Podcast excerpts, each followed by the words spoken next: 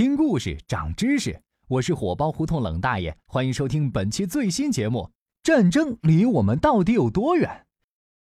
当咱们还是个小屁孩的时候，红领巾是烈士的鲜血染成的，玩个洒水枪就算是打了场仗。长大了呢，没事儿瞅瞅手机里的国内外局势，朋友圈发条钓鱼岛属于中国，就算是近距离接触了。要不就是好莱坞巨制 3D 特效，带你感受噼里啪啦的肉搏战。嫌票钱贵不想进电影院，那就只有手撕鬼子等着你了。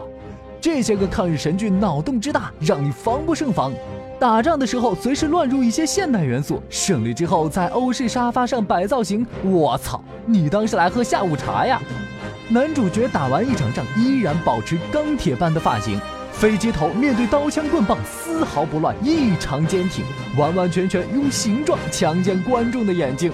二狗，你可听好了，你平时看的那些个烂剧都是瞎编乱造的，别人傻呵呵看完也就算了，你这儿我得负责到底。先拿你最感兴趣的炮弹爆炸开始讲吧。在真实的战场上，一个口径一百五十五毫米的榴弹炮还没等它落地呢，你就已经死了，更别提落地以后了。威力大到可以让大半个足球场的人变成碎片，即使是在它杀伤力范围外，也有可能三天死于冲击波震坏内脏。所以，真实的战场上，炮弹爆炸以后，人是不会被炸得飞起来的，你甚至连啊都来不及叫一声就嗝屁了。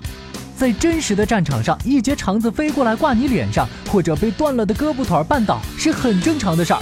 拖着自己大肠大哭的人和后脑勺搭在膝盖上的躯体遍地都有。战场上一般不会有完整的尸体，四肢健全的尸体大部分都是导演编剧们的臆想，为了护着美美的男女主角。被子弹打中前进后出这种特效还是少来了吧。大口径子弹打入人体后会产生空腔效应。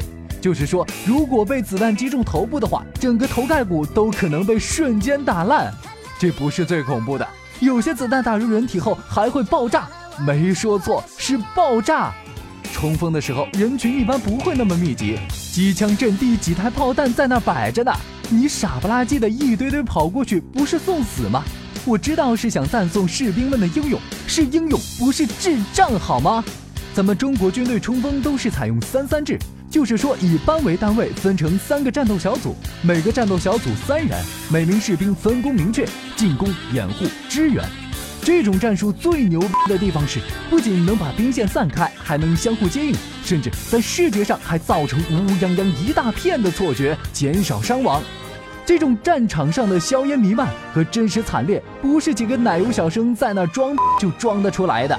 很多没良心的影视作品用大场面赚钱，又不肯用心深挖研究，不过脑子的粗制滥造、随心所欲，完全忽视科学原理乱来。大爷就是要骂你们！听完觉得不错，动动小手点击关注。